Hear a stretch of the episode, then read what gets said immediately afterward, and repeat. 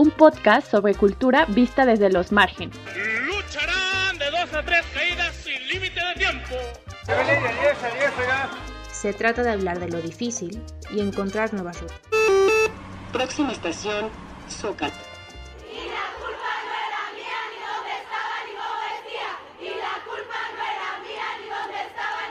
Porque creemos en lo colectivo para acompañarnos desde los afectos. Para romper la hegemonía de la creatividad y ampliar las narrativas. Para rendir homenaje a nuestras historias y linajes. Marginal. Marginal. Bienvenidas, bienvenides a Marginal. Yo soy Caterina Sicardo Reyes y el día de hoy los voy a estar, las voy a estar acompañando. Y bueno, hoy tenemos un programa que me emociona mucho. Primero vamos a hablar con María Fernanda Ampuero, quien es una periodista y escritora ecuatoriana, quien autora de Pelea de Gallos, un libro extraordinariamente convulso que nos habla sobre nuestros propios dolores, sobre la familia, dejar de idealizar la familia. Y posteriormente vamos a tener un pequeño reportaje acerca del el movimiento Ya Págame Inval y Ya Págame INA, que refiere a los trabajadores que están contratados bajo el artículo 3000 en la Secretaría de Cultura. Esto es fundamental para entender y reivindicar las luchas laborales de los trabajadores de cultura. Entonces, sin más, comenzamos. Para romper la hegemonía de la creatividad y ampliar las narrativas. Marginal. Y la verdad es que estoy muy, muy emocionada de tener a una invitada que sinceramente yo no creí que nos fuera a decir que sí en mi imaginación, pero cuando nos dijo que sí me emocioné muchísimo. Es un honor que esté aquí con nosotras, con nosotros. Y vamos a hablar hoy con María Fernanda Ampuero, quien es una periodista y escritora ecuatoriana. María Fernanda, ¿cómo estás? Muchas gracias por estar aquí. No, al contrario, muchísimas gracias a ustedes por invitarme. Eh, por supuesto, como les iba a decir que no, estoy siempre es un gusto para mí, lo repito cada vez, eh, conectarme con México. Eh, México ha sido para mí muchísimo más que mi, propia, que mi propio país, ha sido un país de adopción muy importante, siempre me han dado muchísimo cariño a mí y a mi último libro, Pelea de Gallos. Eh, está, es, es muy querido allá y casi, casi me siento, me siento parte de ustedes, así que muchas gracias. Y me gustaría comenzar preguntando acerca de tu proceso de escritura, cómo para ti la escritura llegó a ser una parte fundamental de tu existencia. Pues em, yo, yo leía desde muy pequeña. Em, tuve acceso a los libros. Em, afortunadamente en mi casa había libros, no demasiados, ni tampoco muy académicos, ni muy, ni muy filosóficos, eh, pero mi papá era lector, así que había, los libros estaban, era un objeto que estaba por la casa. Em, y a mí, sí, muy pronto me encantaron las historias, había enciclopedias también en mi casa, yo crecí pues en los ochentas, eh, así que, así que se me fueron como, se me fue como convirtiendo en, un, en una pasión y además los 80, ya sabes, eh, fueron una época de oro para el cine, para... El, el, cine de los 80, sobre todo dirigido a niños y adolescentes, fue muy importante. Em, íbamos al cine y era un acto como muy, muy especial. Y allí aprendí también de narrativa, aprendí sobre cómo se cuenta historias, casi sin darme cuenta.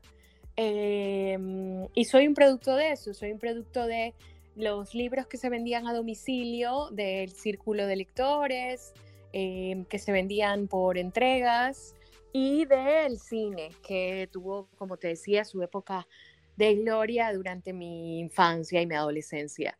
Eh, entonces, eh, creo, que, mm, creo que yo soy más que escritora, lectora y consumidora de narrativa.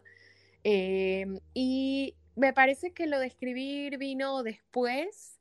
Em, es imposible, es impensable considerarte escritor si no eres eh, lector primero.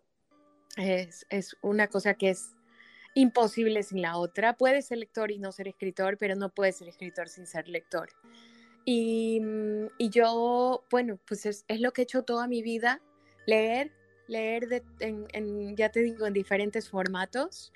Y eh, cuando era adolescente, ya al final de mi adolescencia, tuve una gran profesora que nos, nos mandó hacer un trabajo de escritura creativa, que era algo que no se hacía en, en el colegio, ¿no? En la, secundaria.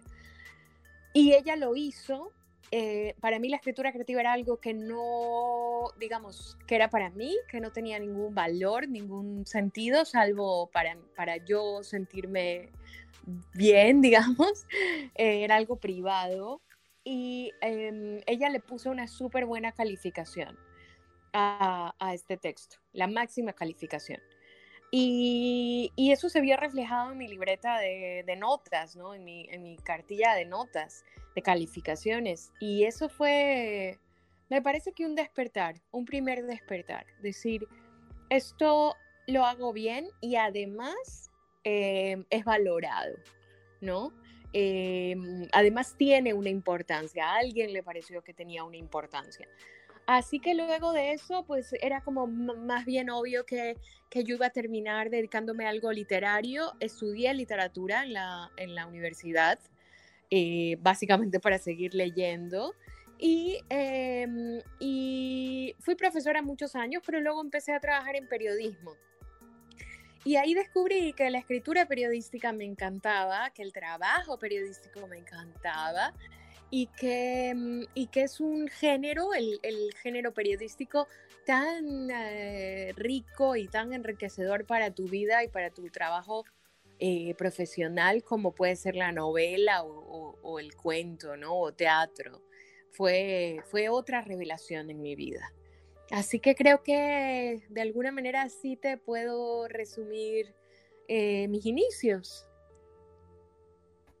Te escucho y veo como que hay muchas cosas que creo que son fundamentales, ¿no? La importancia que tú nos hablas de, del libro como objeto cotidiano en nuestro hogar o de las personas inmediatas a nosotros desde la infancia, la importancia de que que tienen los profesores, profesoras en nuestras vidas, ¿no? Cuando apuntan a que hay algo que hacemos bien o algo en lo que tenemos talento, realmente creo que apuntan a caminos a seguir, ¿no? Y por eso la importancia. Y ahora tú misma estás frente a, pues, a la estrategia de lectura para el Plan Nacional en Ecuador.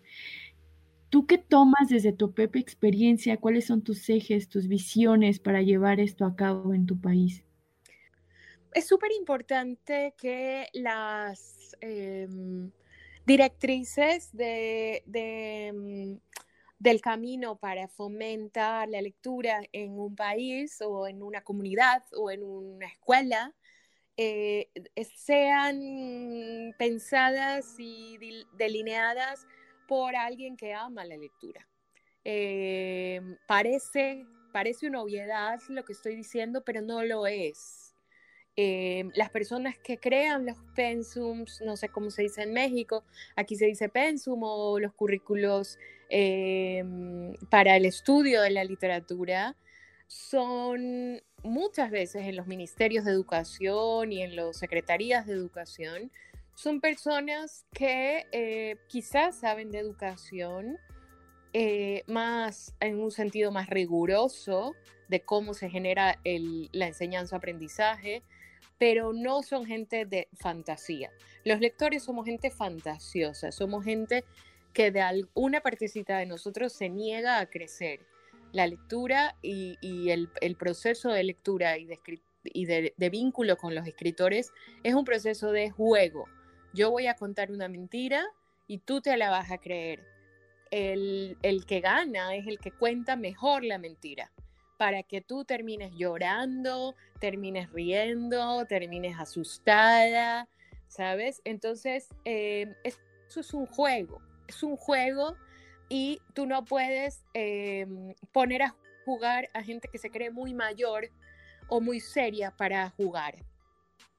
Entonces yo creo que, em, que un poco esa fue mi estrategia. Yo dejé el Plan Nacional de Libro hace, hace poquito, em, pero, pero viene muy a cuento tu pregunta de todas maneras, porque me parece que los escritores y escritoras tenemos, em, además de la gente que, que, tiene puestos de poder en el sector cultural, tenemos una responsabilidad que es eh, recordar a los educadores que esto es parte de, la, lo lúdico de la vida.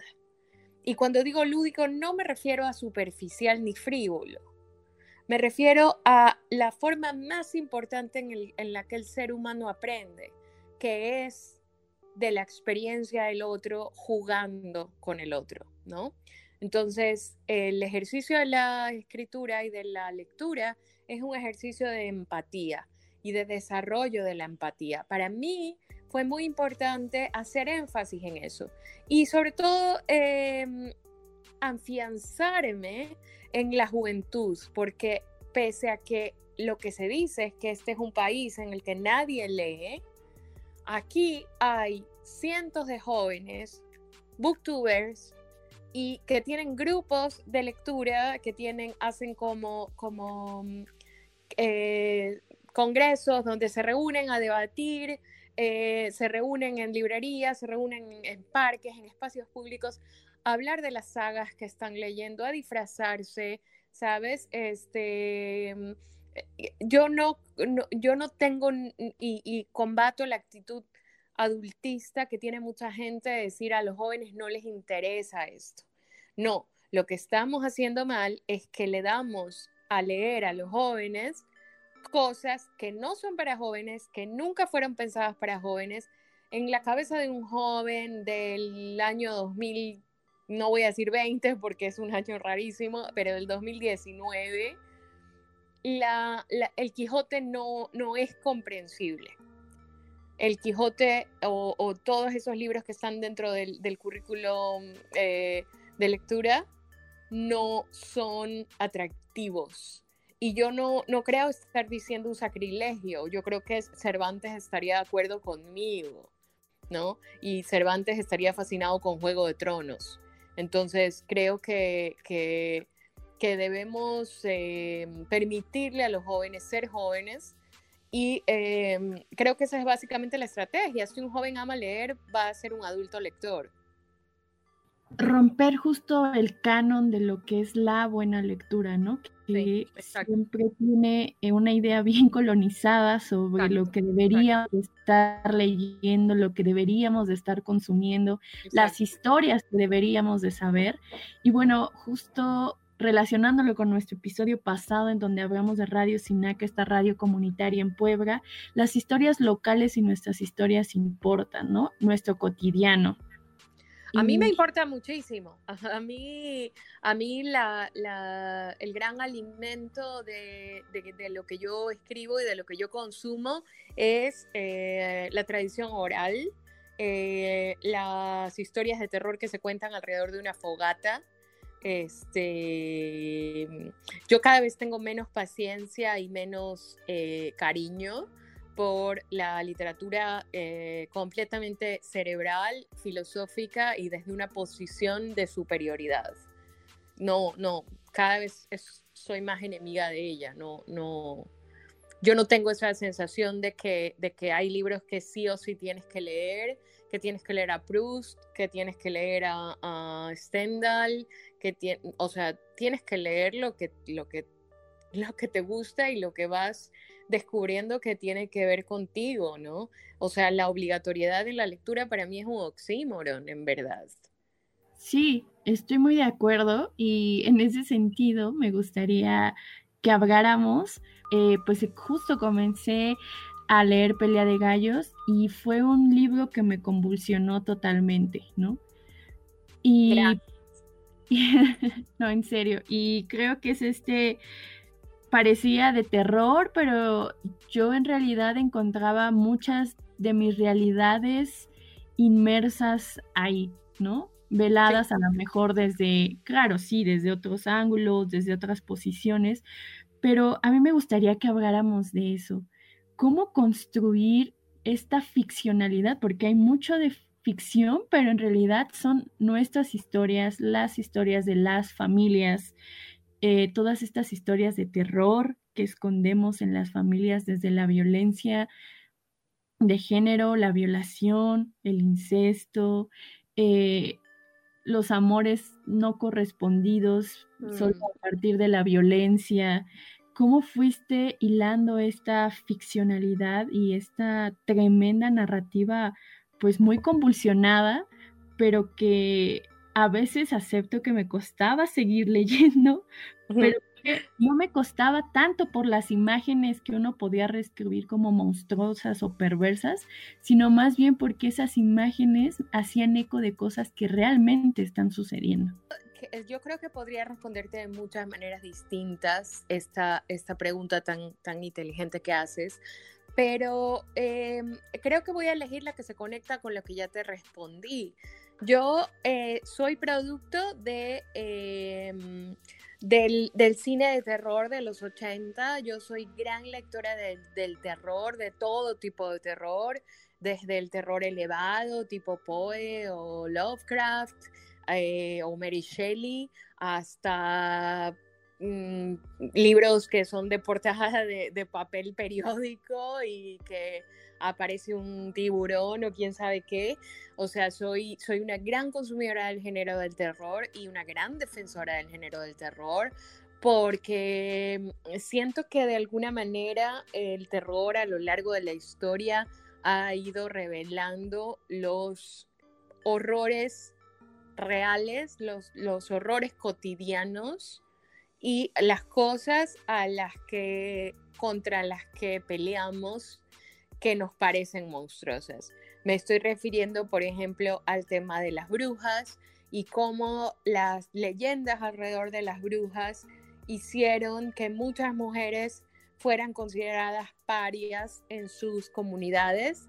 Eh, fuera el, este del, del, del, del, horror femenino tuviera una representación, el miedo que dan las mujeres, que damos las mujeres, ¿no? Pues así como, como, como las brujas son un símbolo del miedo a la mujer, del miedo al poder que tenemos las mujeres, el aquelarre como un símbolo de la sororidad contemporánea, eh, muchas de las cosas, de las películas que yo vi, de terror sobrenatural tenían un, eh, tenían un origen o un trasfondo en los eh, miedos atávicos reales. Por ejemplo, El Resplandor tiene detrás un, eh, un, un, miedo o una sombra terrible de eh, maltrato familiar, de violencia doméstica. Y de, hay una sombra, digamos, que atraviesa el libro que tiene que ver con, la, eh, con el incesto. Eh, eh, el exorcista, por ejemplo, es el miedo a esta mujer, a esta niña, camino a convertirse en mujer, camino a convertirse en bruja. Entonces se habla de esta posesión como para explicar las fuerzas dentro de las mujeres que, no se, que, no, que, el, que el mundo masculino no se puede explicar. Entonces yo lo que, lo que creo que intento hacer es eh, primero revelar todas las cosas que están dentro de los hogares que son para mí el, el, el germen, la semilla del mal, ¿no? Eh, y de las que no se hablan por este mandato de, de, honrar padre y madre y de que la ropa sucia se lava en casa y todo eso, que en realidad lo que hacen es convertir a toda la sociedad en cómplice de maltratos, abusos, eh, asesinatos, violaciones, incestos y, maltratos psicológicos de todo tipo, ¿no? Entonces, creo además que esa, cosa de que la familia es sagrada eh, hace que se perenice el silencio y el trauma y los tabúes eh, que venimos acarreando y que vienen acarreando las familias desde la época de tus tatara, ¿no? Porque no se habló, entonces no se habló y en la siguiente generación no se habla y así. Somos, pues todos, todas las casas son casas embrujadas, ¿no? Todos estamos de alguna manera poseídos por, por, ese, mm, por ese mal, ¿no? Que, que, que se intenta ocultar por, por, por por el bien de la familia, por el buen nombre de la familia, por a mí todo eso no me interesa y me interesa más bien dinamitarlo para abrir las puertas, las ventanas, airear esas casas y que se vea lo que se tenga que ver, los cadáveres que hay en los armarios. Eh, creo que eso es lo más sano, ¿no? Decir, en mi casa hubo incesto, en mi casa son racistas, en mi casa son eh, fascistas, eh, etcétera, ¿no? Como decir las cosas. Y, en ese sentido se vincula mucho con la religión, que es esa otra narrativa con la que yo crecí y que tiene que ver también con el deber ser, con, el, con la pureza, con la virtud, con, con el pecado y la culpa. Y todo eso mezclado, ¿no? Es un caldo de cultivo para las peores barbaridades y perversiones eh, que se pueden hacer, sobre todo en contra de los más débiles, ¿no? Los niños, las niñas, los adolescentes, esas cabezas todavía en formación. Entonces, em, eh, yo creo que saco de ahí eh, la motivación para hacer estas, estas historias, la saco de la ira también, yo tengo mucha ira, yo em, descubrí el feminismo no sé si decir tarde, pero digamos ya era adulta. Eh, y a mí me hubiera servido mucho, mucho, mucho tener eh, una tribu, tener un barrio que me respalde, tener un grupo de gente que me hable sobre el body positive, sobre eh, em, el amarse a una misma primero. Muchas de las cosas horrorosas que me han pasado en la vida se pudieron haber evitado si yo hubiese estado más despierta en relación a, a quién soy, ¿no? Y al feminismo y a que, y a que hay muchas otras mujeres eh, que me abrazan, ¿no? Y que me, y que me dicen no te caigas. Em, así que creo que un poco te respondo por ahí, eh, desde mi, mi, rabia, ¿no? Desde la rabia también de la María Fernanda niña y de la María Fernanda adolescente, que sufrió más de lo que tenía que haber sufrido porque a su alrededor había mucha gente mala, llamada adultos, llamada familia, que no, em, que no se dan cuenta del daño tan inmenso que le hacía en la cabecita a esa niña que lo único que estaba pidiendo era afecto, ¿no? Cuando te escucho, eh, me hace muchísimo sentido todo eh, cada uno de estos cuentos que cuando uno los lee, a mí siempre me daba esta sensación como de cómo es posible que pasen estas cosas. Es justo la cotidianidad encerrada en el espacio supuestamente de lo privado y, que tiene que ver con esta idea que tú bien nos dices de mantener una idea de familia heterosexual, padre, madre, hijos, ¿no? Abuelos, la familia nuclear, y sostener esto como si fuera el núcleo de la sociedad pienso en la importancia, desde lo que estás diciendo, de más bien repensar otras formas de cuidados colectivos, ¿no? que no tengan que ser necesariamente anclados a la familia nuclear. y una de las cosas que he escuchado, eh, bueno, más bien que he leído en algunas de tus entrevistas, es que una de nuestras grandes tragedias es desear que nuestros padres nos amen. Sí, completamente, porque es que el, asunto es que eso es como un, como un este, síndrome de Estocolmo, ¿no? Tú, eh, de alguna manera, si, si yo no digo que todas las familias son perversas, eh, pero yo todas las que conozco lo son de alguna manera. Y, y tienes a estos, estos chiquillos, eh, chiquillas presos durante, por decirlo, usar el, el símil, eh, presos durante 18, 20 años, los que sean, Em, y claro, claro que se da el síndrome de Estocolmo, ¿no? Te, te, te, te, han dicho que lo más importante es amar a tus padres, que lo otro es el, el, el, el abismo, ¿no? ¿no? No sentir una absoluta y perfecta y mágica gratitud y amor por tus padres es una, te convierte en un monstruo, ¿no? Entonces, eh, nadie dice, a ver, si los padres son monstruosos, entonces te damos permiso a que, a que, a que te los cuestiones, ¿no? A que, a que, a que digas, bueno, eh, ¿hasta, ¿hasta dónde es esta, este mandato tan estricto de honrar padre y madre cuando son unos monstruos, ¿no? Este, pero nadie te da esa, esa, esa ventana. Entonces, claro, estás todo el tiempo eh, sintiéndote culpable por no amarlos al, al, al, al 2000%, como ves en las películas, como, como ves en la, en la, como escuchas en la iglesia, y, eh, y luego eh, te preguntas todo el tiempo, como se preguntaba Frankenstein, ¿no? El, el monstruo de Frankenstein, ¿por qué no me quieres? Tú me creaste. ¿Por qué huyes de mí? ¿Por qué te parezco monstruoso si soy tú? ¿No?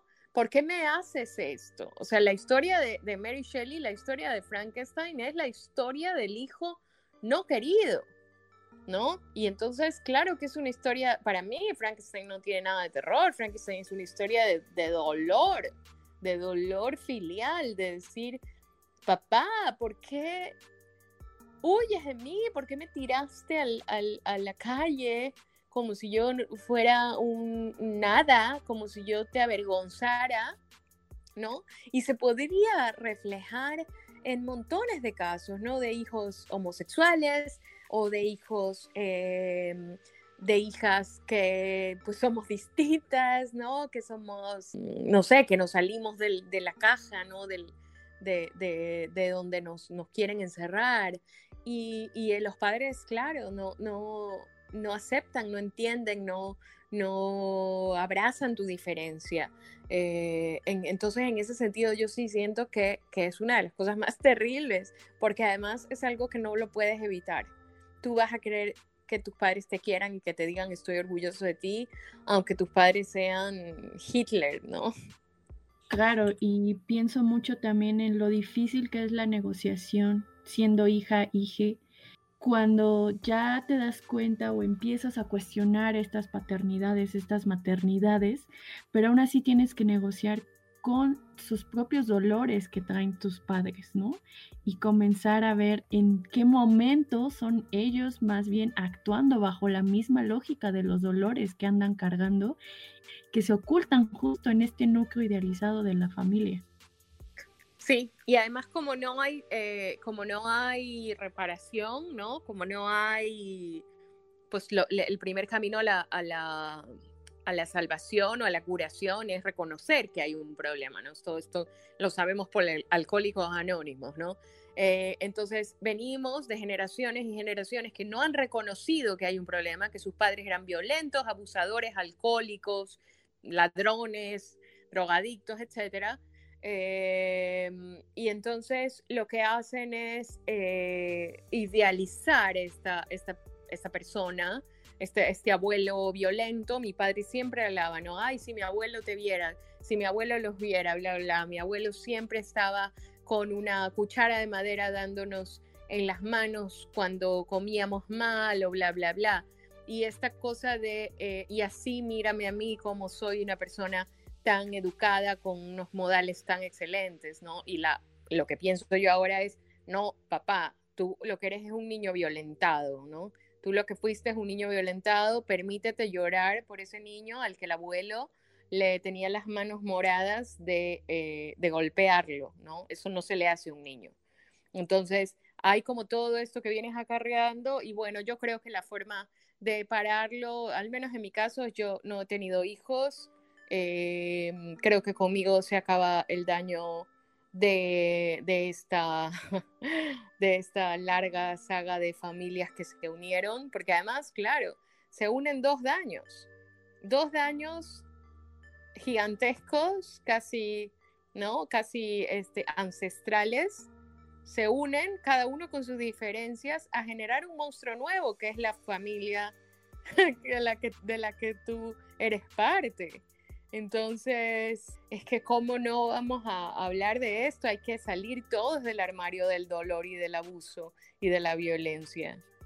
Tal vez justo por eso tal, me costaba tanto leer los cuentos, porque te provoca, me provocaba enfrentarme con, con estos dolores, ¿no? Tener que aceptar que esta ficción hablaba de mí y habla de muchas y muchas y muchas personas.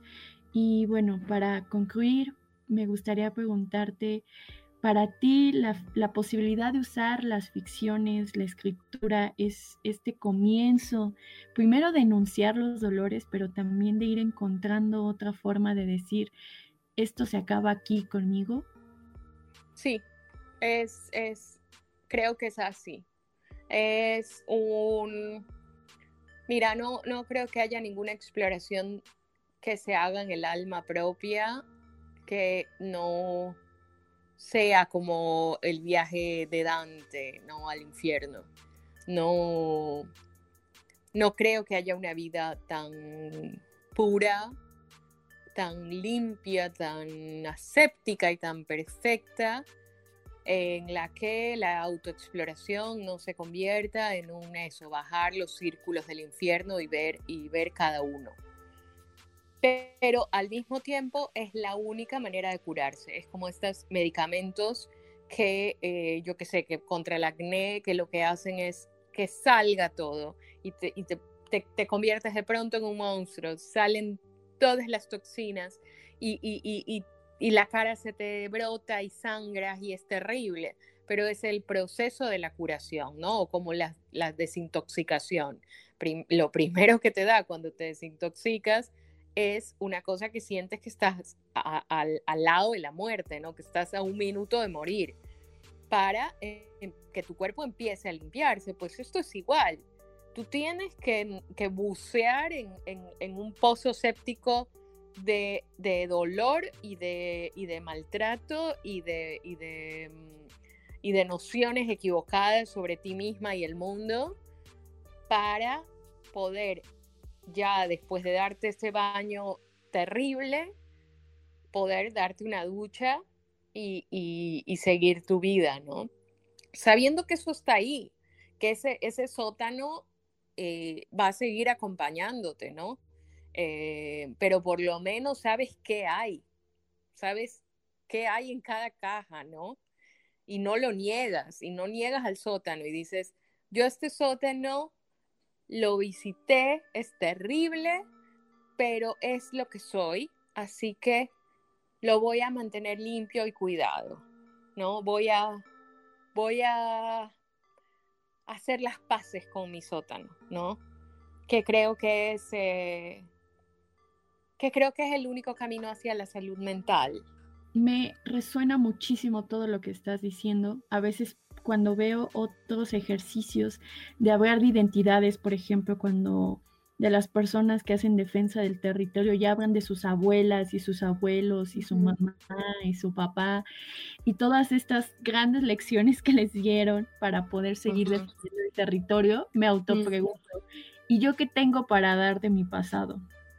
Pienso en cosas no idealizadas, ¿no? Pienso chan, violencia, en maltrato, en pobreza, ¿no? Mm. Entonces creo que como bien dices, hay que aceptar nuestros pasados, pero justo trabajar con ellos y llegar vulnerabilidad y anunciación a, esperemos, anunciar otros futuros posibles.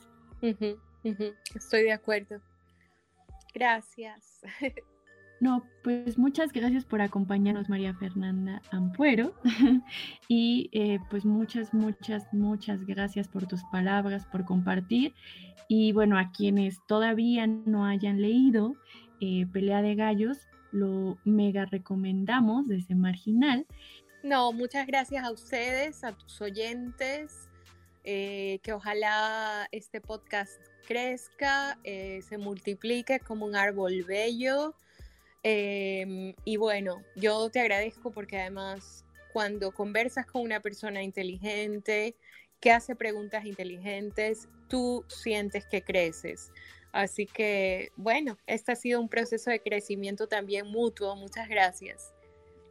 Ay, muchas gracias por tus palabras.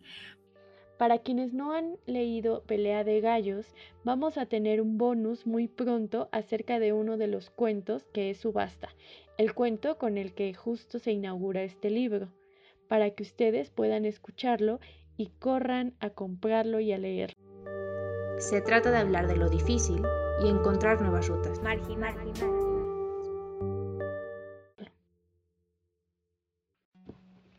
El movimiento Ya Págame Imbal y Ya Págame INA en México son un grupo de trabajadores del Instituto Nacional de Bellas Artes y Literatura y del Instituto Nacional de Antropología e Historia, dos dependencias que están adscritas a la Secretaría de Cultura, actualmente bajo el mando de Alejandra Frausto. La movilización de los trabajadores se ha dado debido a un tipo de contratación definida como artículo 3000, que supuestamente sirve para contratar a personas que solo cumplan con proyectos específicos. Sin embargo, esta modalidad la usan para contratar personas que realicen actividades esenciales para los institutos. Este contrato es temporal, por lo que quienes están bajo este régimen no poseen derechos laborales. Además, no solo no tienen derechos laborales, sino que el retraso en pagos hasta por meses pone en riesgo su estabilidad financiera. Estos movimientos nacen de forma articulada en 2018, sin embargo, ya son muchos años de laborar bajo estas condiciones. Ali, trabajador del IMBAL, nos cuenta qué significa ser capítulo 3000. Capítulo 3000 lleva por nombre Servicios Generales y se encuentra dentro del clasificador por objeto del gasto. Dentro de esta partida de capítulo 3000 se encuentra la 33901, que lleva por nombre prestadores de servicios profesionales. Este es el mecanismo que tienen diversas dependencias para contratar personal que les pueda realizar ciertos servicios. Servicios generales, que es el nombre que lleva la partida principal, es, por, es el mecanismo por el cual pueden eh, solicitar servicios de limpieza, de renta de equipo, renta de espacios, servicios de electricidad, de telefonía, y dentro de ella es donde se encuentra esta parte de prestadores de servicios profesionales. Estos prestadores de servicios profesionales son contratados para realizar un servicio en específico. Es decir, si necesitan que se genere un catálogo, las instituciones tienen este mecanismo para contratar a alguien específico para que realice ese catálogo te contratan para un proyecto en específico. Entonces, eh, entonces, lo que tú haces es acuerdas el contrato, realizas el servicio para el cual te están contratando, lo entregas y listo. Cumples con el servicio y el contrato concluye. Sin embargo, en NIMBA y en INA existe la peculiaridad, pero hay que recalcar que no solamente en estos dos institutos, dado que es un mecanismo que todas las dependencias federales pueden realizar. Es decir, hay muchas personas que tienen esta misma característica y es contratan a personas para realizar no un servicio, sino para realizar funciones sustantivas de los institutos o dependencias. Funciones que se requieren se mantengan activas.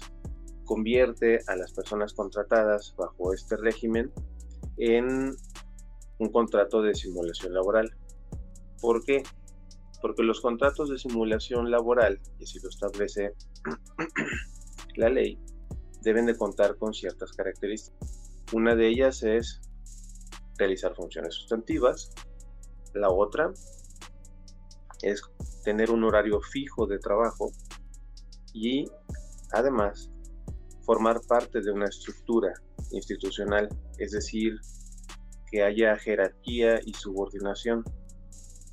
A las personas que contratan bajo este régimen en, estos institutos cuentan con estas características porque deben de reportarse a su jefe, a su jefe de área, deben asistir a su área de trabajo en específico, cumplir un horario en particular que les es asignado.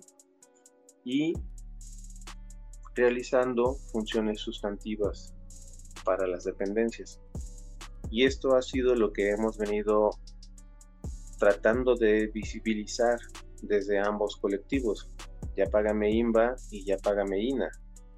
Es decir, este es un contrato que vulnera los derechos de los trabajadores, ya que tiene todas las obligaciones y responsabilidades, pero no tiene ningún derecho.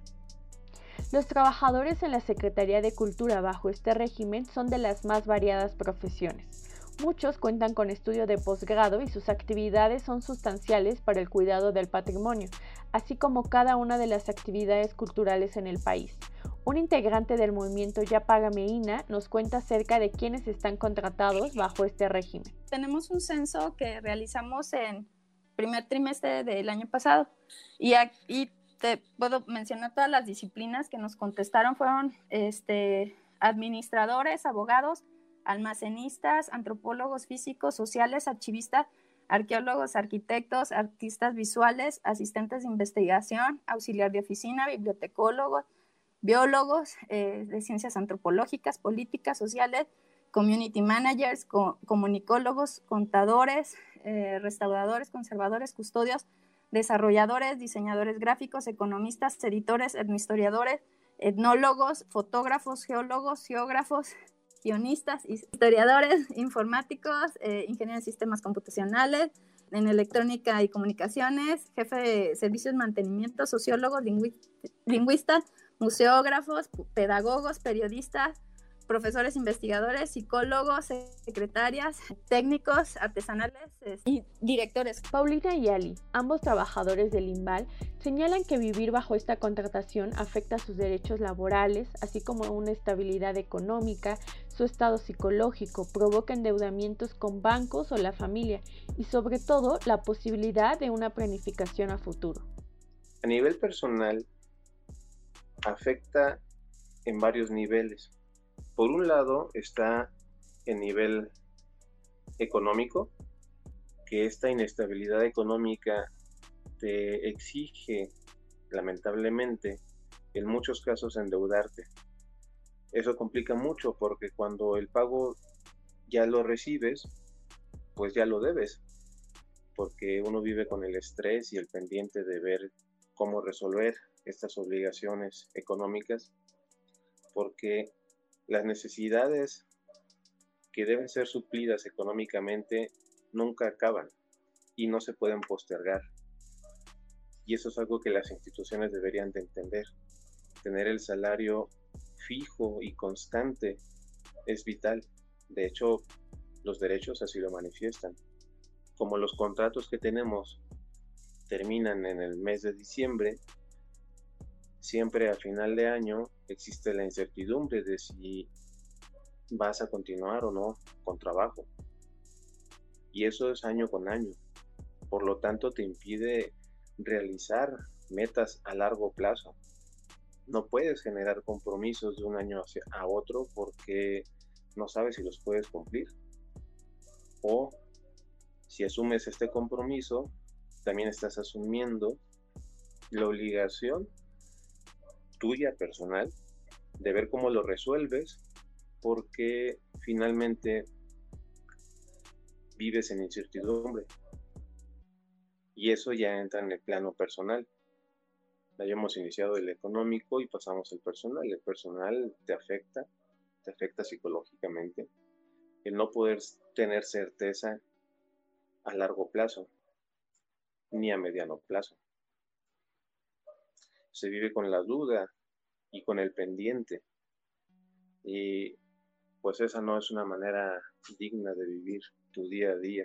En primer lugar sería el tema de la seguridad social. Definitivamente son varias cosas, no solo es como la cuestión médica, ¿no? Antes de la pandemia, digo, no, no había como tanta la preocupación de, que dice Ali, de esta incertidumbre de si me, estoy, si me infecto, qué hago, a dónde voy o cómo lo costeo. Pero siempre ha habido esta cuestión, o sea, si yo me enfermo, pues me lo pago yo, o si o voy al cine o a ver a dónde me atienden, ¿no? O sea, y luego imagínate con el retraso de pagos, vas desfasando, vas dejando como esas cosas, porque empezamos a vivir al día, ese es el problema.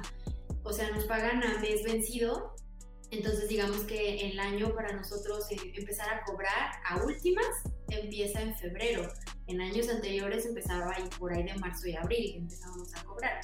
Ahora, entonces imagínate lo que es cobrar tu sueldo de 30 días, pero en realidad tenerlo que extender hasta por 50 o 60 días o sea, el bienestar en general se ve mermado porque pues nunca tienes como realmente una salud financiera, siempre dependemos de créditos o de que nuestros familiares nos presten dinero para pagar la renta, para pagar los gastos más esenciales, porque nunca contamos con una certeza de cuándo vamos a recibir nuestro pago.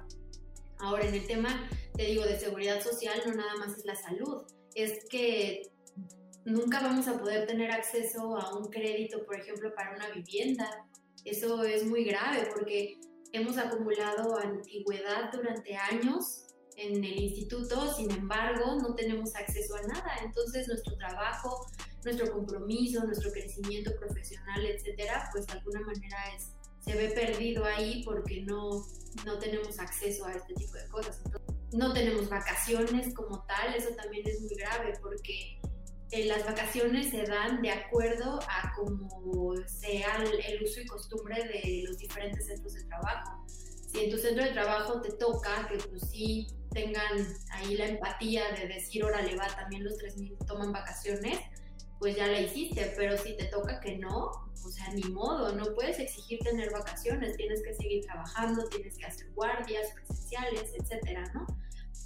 Entonces no tenemos vacaciones, evidentemente pues no tenemos aguinaldo, no tenemos ayuda de, ningún tipo, ¿no? O sea, es como tu sueldo y ya, tus honorarios y listo. Y aparte de nuestros honorarios, también tenemos que pagar nuestros impuestos. Entonces se descuenta de lo que nosotros cobramos como honorarios, no son honorarios totales, no es un sueldo fijo para nosotros, de ahí descontamos todavía lo que le pagamos a Hacienda, porque claramente tenemos que estar bien con Hacienda para poder trabajar para a pesar de que se han dado algunas negociaciones, los integrantes a los movimientos refieren diferencias sustanciales entre la actitud de Lucina Jiménez, quien está al frente del IMBAL, y de Diego Prieto Hernández, director del INA.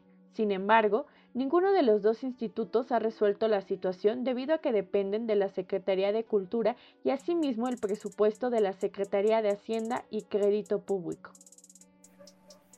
Las negociaciones que hemos tenido con la directora actual del Instituto Nacional de Bellas Artes y Literatura. Hemos tenido buena comunicación con ella. Ella ha, ha sabido entender estas situaciones tan complicadas que vivimos las personas que estamos bajo el régimen de capítulo 3000. Tanto Lucina como capítulo 3000 estamos buscando los mecanismos para poder eh, resolver esta situación.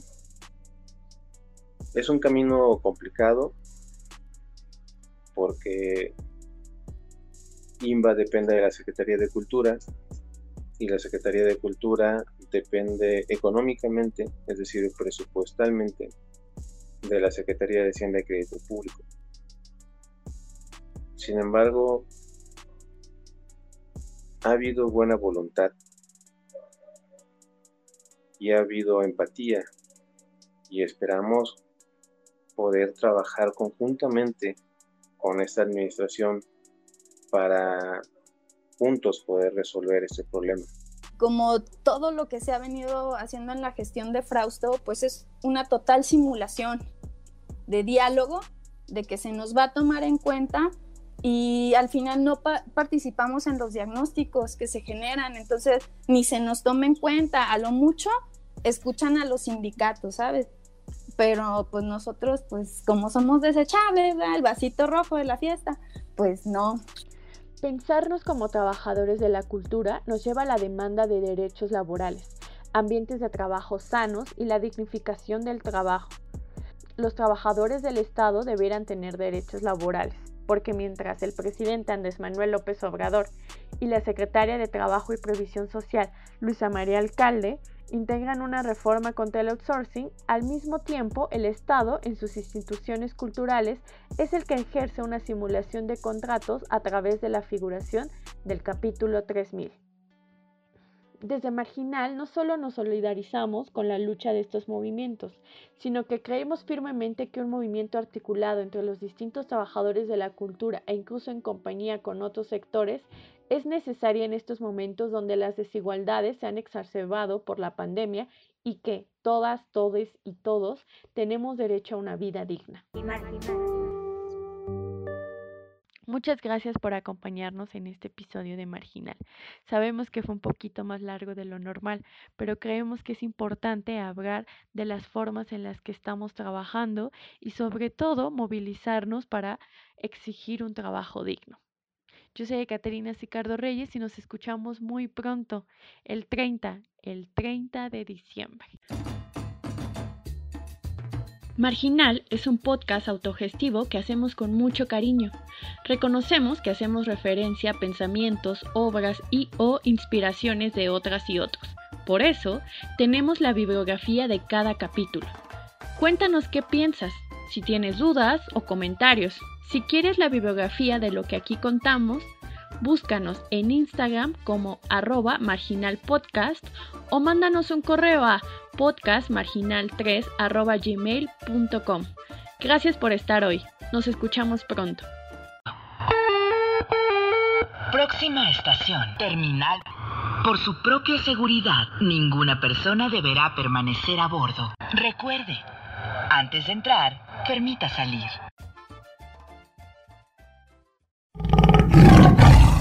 Marginal es un podcast original de Producciones Rugido.